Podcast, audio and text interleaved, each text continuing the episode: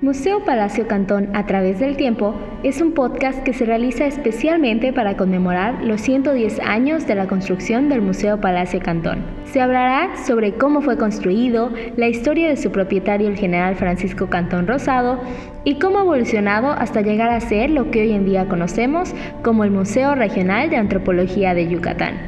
Nosotros somos Cintia Andrade y Lourdes Castro y te iremos guiando en esta historia. Recuerda buscarnos en Facebook e Instagram como Museo Palacio Cantón. En este capítulo hablaremos sobre cuando apenas comenzaban a construir la ciudad, los inicios de la construcción del Palacio Cantón y sus espacios interiores. Capítulo 1. La construcción del palacio.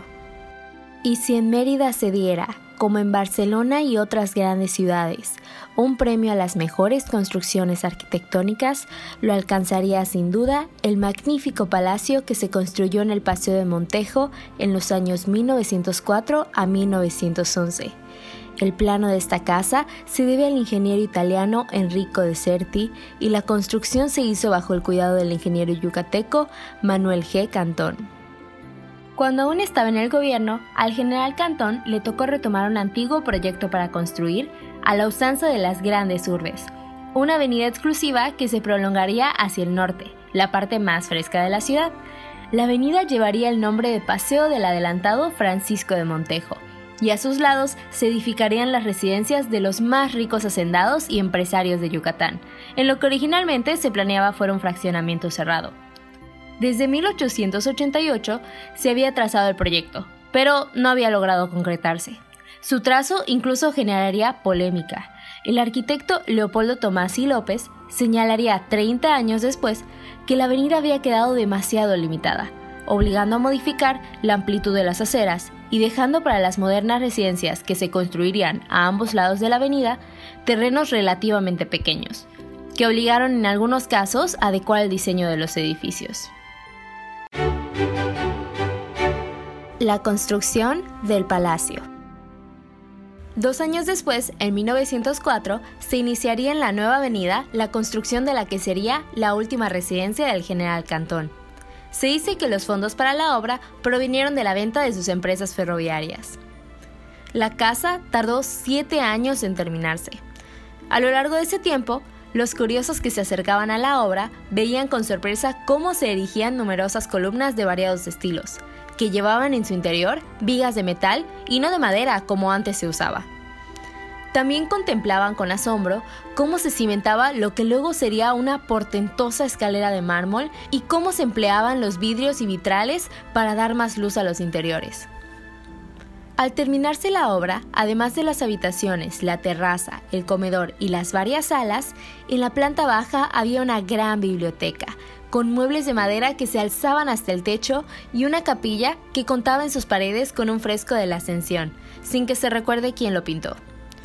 Al fondo de la misma, que quedaba hacia el poniente, dejaban pasar la luz unos vitrales que, antes de abandonar la casa, la familia Cantón donó a la iglesia de San Sebastián.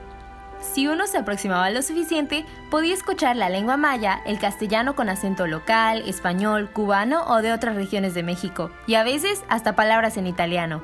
Los trabajadores locales eran diestros en el manejo de la mampostería, pero también habían otros operarios, como artesanos y artistas españoles e italianos, que habían llegado a Yucatán en la primera década del siglo, al iniciarse un auge constructivo favorecido por el avance económico que se creó por la industria nequenera. Se trataba de arquitectos, escultores y pintores, de especialistas en yesería y en el manejo del mármol, el vidrio y los metales. Un ejemplo de los primeros fue el arquitecto italiano Enrico de Certi, quien desarrolló los planos de numerosas residencias construidas en la citada década y trabajó de la mano con el ingeniero y arquitecto yucateco Manuel G. Cantón Ramos, sobrino del general Cantón. De Certi también participó en la renovación del Teatro Peón Contreras, pero muy pronto dejó Yucatán. Otro personaje italiano involucrado fue el escultor Michel Giacomino, originario de Potenza, quien instaló un taller en Mérida por esos años, para luego establecerse en Monterrey, donde alcanzó también un gran reconocimiento. Giacomino había sido el autor del arco de la colonia cubana, exhibido durante la visita de Porfirio Díaz a Mérida en 1906. Entre otros trabajos, realizó los bustos en mármol del gobernador Olegario Molina y del general Francisco Cantón, y el decorado de la casa de este último. Otro más fue Alfonso Cardone, un escultor, quien sería más tarde director de la Escuela de Bellas Artes del Estado. Se sabe que Deserti, Cantón y Giacomino participaron en la construcción del Palacio de Cantón, y probablemente también lo hizo Cardone. Los trabajos de carpintería estuvieron a cargo del maestro Donato Pech. Al dejar Mérida Enrico Deserti, la dirección de la construcción del Palacio Cantón quedó totalmente en manos del ingeniero Manuel Cantón Ramos, entre cuyos descendientes se ha transmitido la versión de que no fue solamente un cambio el que sufrió el plan original del edificio, sino muchos, tanto para adaptarlo a las dimensiones del terreno en el que se edificó como a las necesidades y gustos de los propietarios. Lamentablemente, dicho plano parece haberse extraviado y no hay ninguna certeza acerca de cuáles modificaciones fueron realizadas. Terminada la construcción, tenía dos puertas de acceso, la entrada principal sobre el Paseo de Montejo y una para el personal de servicio que daba a la calle 58. Como complemento, sobre la calle 54 por 43 se edificó una caballeriza que resguardaba el carruaje y los caballos del general. Esta fue construida simultáneamente a la casa y en ella destacan la figura de un caballo en relieve sobre el frontón, así como una hermosa cúpula que techaba el salón que el general habilitó como sala de juego, una de sus grandes aficiones. La información de este podcast se basa en el libro El Palacio del General Cantón 100 años de historia, escrito por la maestra Blanca González Rodríguez.